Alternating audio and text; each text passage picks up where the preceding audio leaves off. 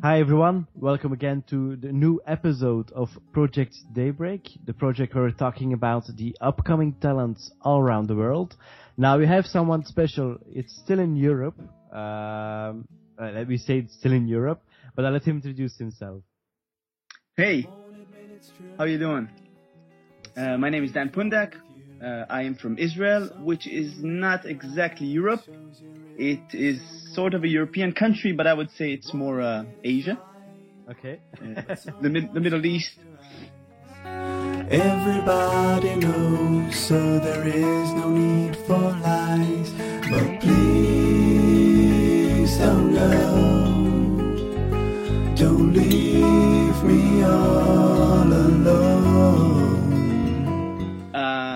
I'm a singer-songwriter. I am 29. I was born and raised in Israel.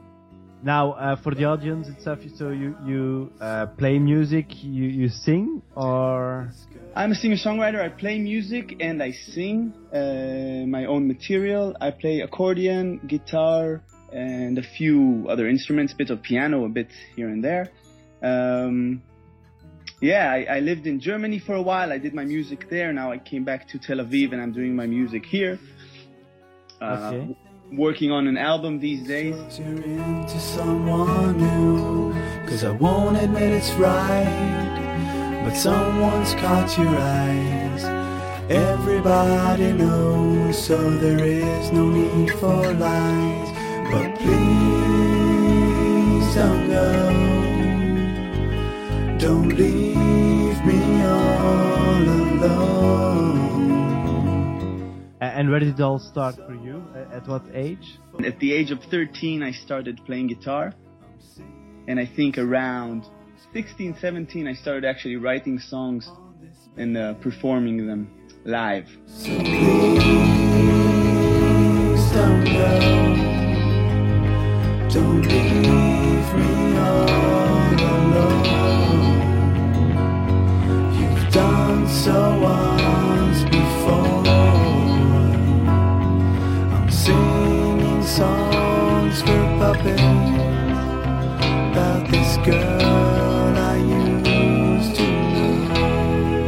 if you check, because you uh, you went to an American school, um, of course, uh, I think everyone is a bit familiar with uh, the, the history of Israel. Um, is it easy? Uh, I- I- it's not. I don't think it's easy, but is it um, manageable uh, to perform in English in, in a country like in Israel uh, with everything that's going on, everything that we're hearing in the news? It is, first thing, you know, what you hear in the news is uh, usually a lot more extreme and scary than it, it actually is. Uh, living in Israel is, is great. It's perfect. It's a nice, sunny country, uh, really friendly people. Everybody speaks English. Um, lots of parties. Tel Aviv is, a great city. I recommend you to come visit. Um, so yeah, it, it's really it's really not a problem performing here. There's many many bars and many places for concerts and gigs, and it works out. It works out very well. I recommend everyone to come visit. It's it's something else, you know. It's not what you hear in the news. I, I, can, I can imagine uh, that, of course, the pro- propaganda uh, goes around the world, uh, not only from CNN, of course, but also from all other um, TV channels and TV news uh, uh, newsrooms, let's say. Um, that that we get a yeah quite a, a, a scary impression of Israel, of course. Yeah, but you know, I think lately it's not it's not so bad. It's you know now that there's uh, uh, lots of problems in Syria, I think uh, somehow we have a little uh, peace and quiet here, and people are not talking about us as much. Yeah, that that's correct, of course, that's correct. But it- but sorry. Uh, do, do you use actually uh, the, the experiences uh, that that happen in, in your music, in your songwriting, or Uh, do, do you mean things that happen in, in Israel? yeah, is, it it counts it as an inspiration to to your uh, lyrics for for your songs, or do do you write about love or I, I'd say most of the songs are about uh, about relationships and love, and you know the usual cheesy, usual cheesy things. But um, no, unfortunately, I don't. There's a new song that I'm working on now, and somehow it does connect to a few problems in Israel, but but nothing to do with army and war and you know we have other problems. It's it's like make love, not war. Exactly, exactly. I'm trying to make more love than than war right now. And if you check out the the lyrics for the songs about relationships and the love, um, it, does it come from personal experiences or does it come from experience you see around you? Um, I'll tell you, to be honest, um, most songs I just sometimes write. I don't really think too much about it. And uh, then when I look backwards, when I listen to the song, I suddenly start uh, uh, start finding connections to to my personal life. But usually I don't I don't write from personal experiences. I just write things that come up in my mind. Um, but you know, I guess you could say that that whatever comes up in my mind is from personal experiences. Um, if you check the all the places around the house, what's your favorite spot to write music that gives you inspiration?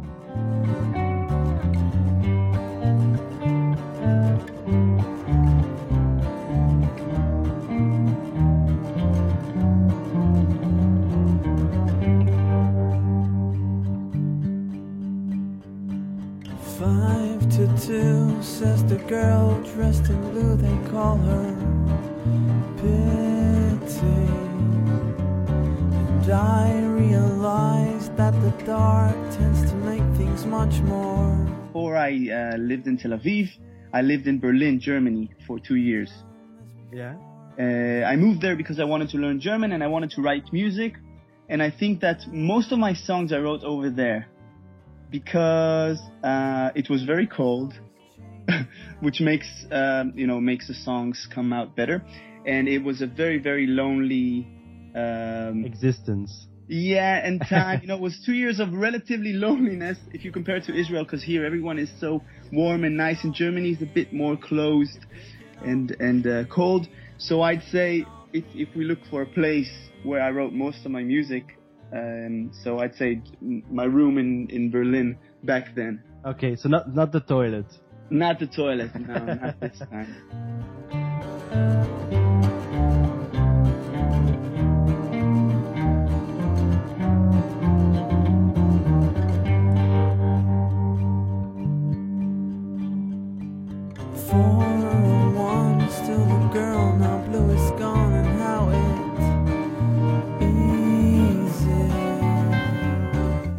And um, you, you you're working on an album. You just said. Yes. Uh, do you, have you already released an album? Is it your first album? Um, I recorded an album when I lived in uh, Berlin. Um, it was a very interesting story. I had two Taylor guitars and I was trying to sell one of them.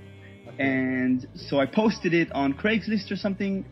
And uh, an Irish guy named Ken, a very good friend of mine, uh, came over to my place to see the guitar. You know, I didn't know him by the time. And uh, he checked the guitar and he played a bit and he played a few songs and I played a few songs.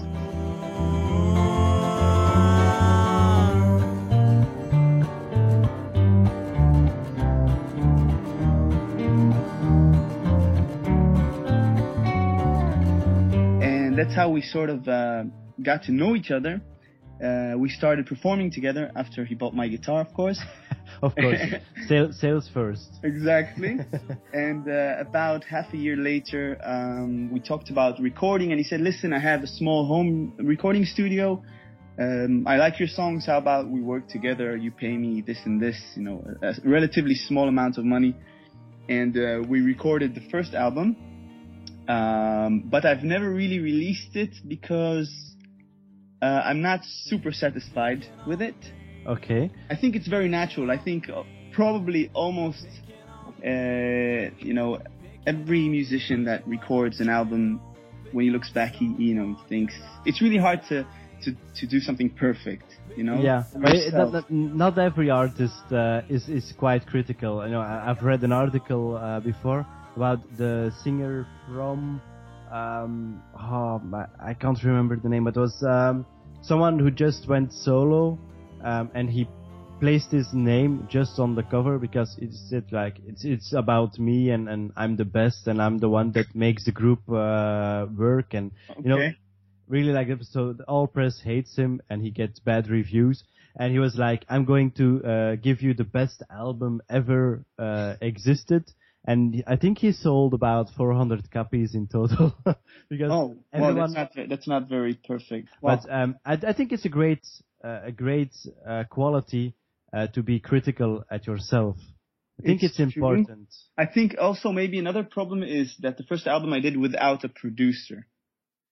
And I think that for me at least, um, w- when I write a song, usually, you know, 10 minutes after the song is finished, I already know what instruments exactly I want. And I think the good thing about working with a producer is another eye, you know, another, another point of view, someone who can tell you this is good, this is bad. Uh, cause it's, it's, for me at least, again, I won't generalize like before, but for me, it's very, very hard to, uh, to decide, you know, if this is a better take than this one. How it's, it's, it's, uh, you need someone else. You need someone else to say yes or no for you and to, you know, Yeah, that that gives uh that that takes it all all up to the end. exactly. Because otherwise you're just like, should I? Uh, sh- no, should I change that or should I do this, do that? And I, I can imagine it's a never-ending story like it's that. a never ending story. Exactly like that, you know, especially if it takes a while and you listen to your song every day a few times to decide. After a while, you get, you know, it's hard to see the whole picture. Yeah, I can imagine. I can imagine. And what what uh, part of uh, recording do you prefer the most? Is it writing the song in the beginning, recording the song in studio, or afterwards uh, performing it on stage? That's a good question. I think um, I think I really like the the beginning part of, of writing a song. Um, lately, I, I haven't been writing for for a few months. I don't know why. Maybe I need some drama in life. Maybe. So, uh, uh, every girl who's listening, yeah, th- th- this is the time, you know, break my heart. No, I'm kidding. but um, I think you know sometimes you just sit down and a song comes out, you know, in like 20 minutes. And and I love it when it happens. It doesn't happen very often, but sometimes it's just you know it's meant to be. Um, as weird as it sounds, but you know some songs are just are just waiting to come out. Uh, so yeah, I think I, I like that's the part I like most, writing the songs at first. it's it's like visions you receive from up above, and uh, I don't know about uh, if someone up above has anything to do with my songs, but but it can can be down below, of course, too. So I think some songs are, are more from down below. okay, But yeah, yeah, who knows? Who knows? Of course. So. exactly. Now, if if you check out uh, the future because you're working on your second album now, um, will you release it uh, now that you had the experience of your first album? Um, do you take any lessons for launching your second? Definitely. First thing, the, the first album wasn't really launched. Uh, it was recorded. It was played a bit on radios in Israel, just a little bit, uh, and Berlin and Austria, but I never really released it. I think lessons for next album first is um, make it more serious. You know, actually do it in a serious studio. Okay. Um, I would probably uh, use a real producer, find a real producer. Um, I think it's a must. Um, what else? Uh, a tour, perhaps, or A tour, yeah, I have to see. It's a very complicated uh, and confusing time. So, What- so you, I- you have to make up your mind. I have to make up my mind, exactly. Yeah. I have to make up my mind and see see how far I go with it. You know. But it's exciting, of course, like that. It's very exciting. It's very exciting. I have uh, I get offers all the time, and and people find my songs um, accidentally on the internet, which is great. You know, it's it's so much nicer than uh, someone listening to your song because you gave it to him. A few a few days ago, I I uh, ran into a, a post on Facebook yeah. that was posted by a girl uh, whom I, I don't know, I've never met in my life, and she just said, "Listen, I, I listened to this song. I don't even know who sings it, and and it's great. It made me feel, you know, blah blah blah." And uh, it doesn't happen very often because I'm still um, at the beginning, but it happens, and it's it's a great feeling. But uh, that's of course something uh, we from Project Daybreak would like to also to advertise because um, to, to, let everyone know different uh, kinds of music and all the, the unknown artists uh, in the world. so um, it's a great it's a great way. Yeah, we're quite ambitious, of course. So that's something we like. Um, if you check out all different music venues, because there are of course a lot of different venues all around the world. Um, you had the, uh, the yeah the, the, example of the most uh, challenging uh, festivals uh, performances that happened in the past. Uh, are there any venues, festivals, performances you'd like to participate? You would like to achieve as a goal? Um, I would love to have a concert in uh, in Wembley Stadium. Oh, you saw the Queen Queen concert. exactly. Yeah, then uh, I can I can imagine Queen. A while ago, I watched a Muse concert in in Wembley, and I thought, wow, that's that's something else. Uh, yeah, I think it's a bit it's a it's a it's a big uh, leap. Um, yeah, if if you play on, if you're playing on the same stage as Freddie Mercury, then it, uh, sh- it should be okay. That should be okay. Yeah, that's correct. I gotta get on something else and then my mind will get off you. I gotta get you out my dreams, then slowly out my bed, then fast you're out my room and on your way to other lives. I gotta get you out my head, I gotta think of something new. I gotta get on something else and then my mind will get off you. I gotta get you out my dreams, then slowly out my bed, then fast you're out my room and on your way to other lives. Uh, is there any anyone uh, from uh, the top music, uh, the top 50, for example, nowadays that you uh, look up to? An artist that you admire, an artist that you'd like to perform together with?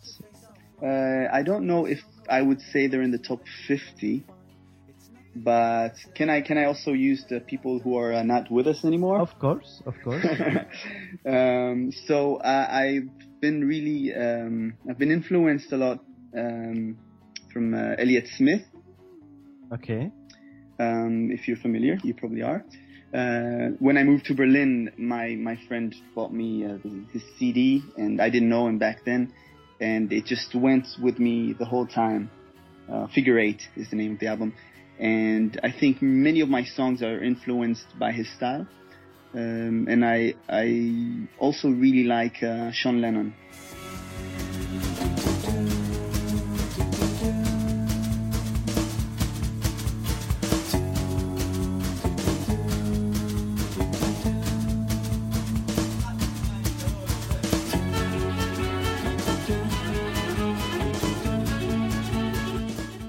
Okay. If you know the son. Uh, yeah, the son of. the, the, the, son of the son of the one. The son of the one. Yeah. Exactly. um, I think also is a very very talented singer songwriter, and yeah, if you know if I'd ever have the chance to uh, perform with him, I'd probably do it. So uh, that's a, a, direct invitation for uh, the son. yes. Hey, hey, Sean, if you can hear me, um, let's gig. Okay. Let, us hope uh, this this podcast reaches uh, all the way up to him. Uh, if you would compare yourself uh, to uh, this will, will sound qu- quite funny, but um, yeah, it's just to get an impression of uh, Dan the person, not so not Dan the musician. Um, if you would have to compare yourself with any animal from the zoo, which one would it be? Wow. Um, that is a very good question. You should have told me before. I would have. I would have uh, thought of a few animals. Yeah, but uh, um, like I said, uh, we like to keep things spontaneously. So, so just the first mm-hmm. thing that pop up pops up in your question. Uh, that pops no, up in your head, of course. I'm trying to be original. Um, I would say, uh, oh, I don't know. Okay, so we'll do the test. I'll, I'll, count down from three, and you name the first animal that comes up in your head. Okay. Okay. Okay, be ready for an animal that has nothing to do with me, but not a problem. so in three, two, one. Turtle. Turtle. I'm not even sure. Turtles are not very uh, zooish animals. Uh, they are in the zoo. If you take the big turtles, yeah, uh, big turtles, exactly. right? But So- but I have nothing. I have nothing to do with a turtle. Um, Um, that I wouldn't say, of course. So a turtle is someone who's um, considerate. okay. He takes his time to do things right. He can, uh, yeah, he he's always has his home with him. So um, he he's like, uh, uh, yeah, free from free from everything around them. So for example, you you move to Berlin, uh, you move to Israel, you can move to New York. So your your home is where you are. Okay, I guess you could find the, the connection to the turtle this way. I'm very, uh, I'm all around, you know, uh, I'm very fast. I don't like to uh, waste time.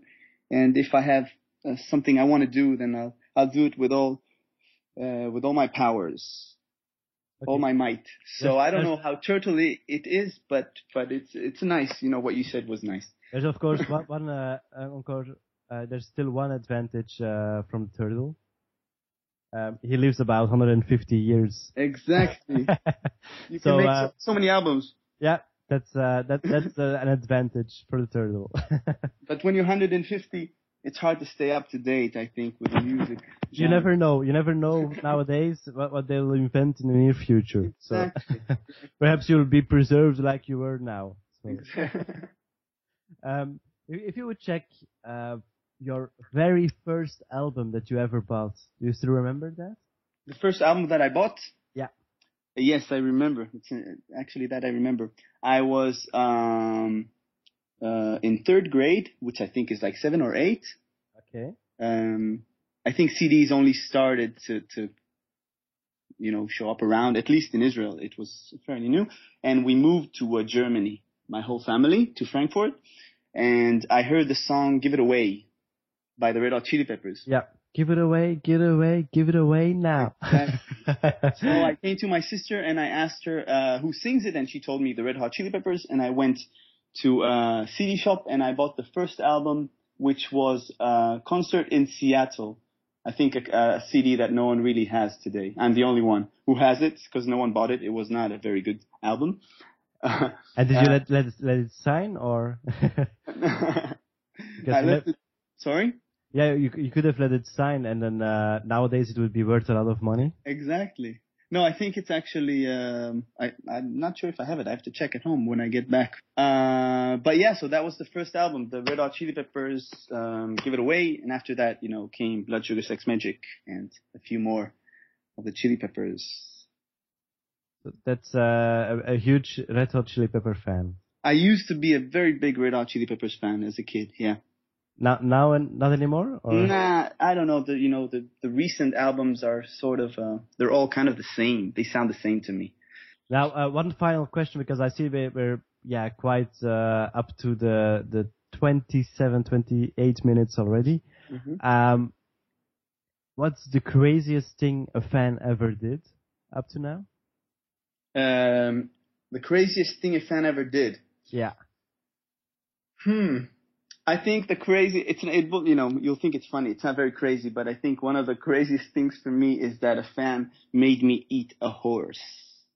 Okay. I don't know if it sounds very good, but, but I had a concert in, uh, in Berlin and, uh, a young girl, very sweet girl from Kazakhstan came to me and she said, hi, I love your music. Uh, this is my mother. How about you come to dinner? Okay. And uh, I said, yeah, okay, I'll, I'll come for dinner. It it was a bit, uh, you know, fishy. Sounded weird because I've never been invited to dinner by a- by a random fan. And then um, I came over and she said, you really need to try this salami or whatever it was. And um, and it was a horse. Ooh. Okay. Yes. So I ate a horse. I guess you know in some countries it's just normal. For me, it was a bit weird because I like horses. Yeah. Uh, who doesn't, of course. horses, horses and turtles. Yeah, so I'd say turtles, that's yeah. that's the craziest. You know, I hope I hope I'll have cra- crazier things in the future. So you're looking forward to it. Definitely, definitely. We're trying. Uh, that's a new subject. We're trying uh, to uh, do some uh, crowdfunding for our next album. Okay. We have gotten an uh, an offer from a, a good friend in Berlin who built an amazing studio and has a small label. And he offered uh, his um, uh, studio for a certain amount of money, not very large amount. And we are trying to maybe make a video and think what crowdfunding site we can use if it's you know Kickstarter or maybe try a French internet site or a German and try to get some money from from fans and people around the world to to get our um, so to say second album. Okay, but, but be sure to let us know so we can put it up also on uh, the article. I would love to do that. So yeah. then uh, everyone who, who checks out the interview can uh, also check out, of course, the, the crowdfunding. definitely, I will do that. Uh, if you would put, have to put something, um, yeah, as a, as your legacy, what would you like people to remember you by? What, You mean the day I die? For example, no, it's just uh, you know, for for the moment, um, you pass by, for example, uh, a certain country, um, you go to another country. What would you like the people to remember you by?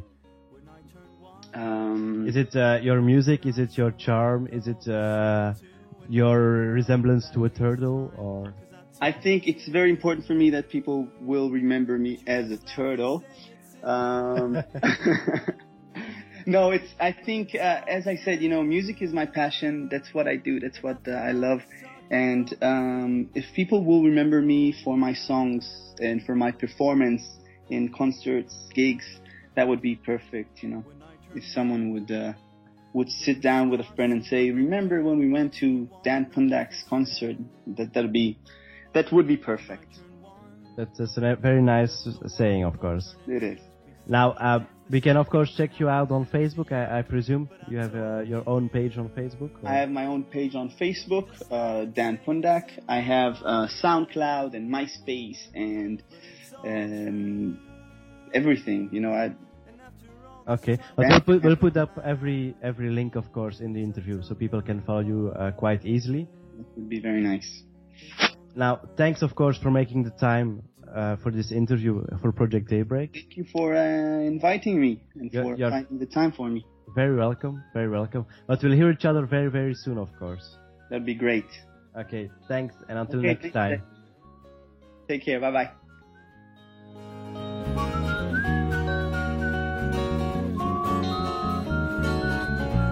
And I told you, but you just laugh and say it's in my head. But it's all true. And after all this talk, you probably think oh I'm mad. Cause I don't know what I'll do if I'll never be with you.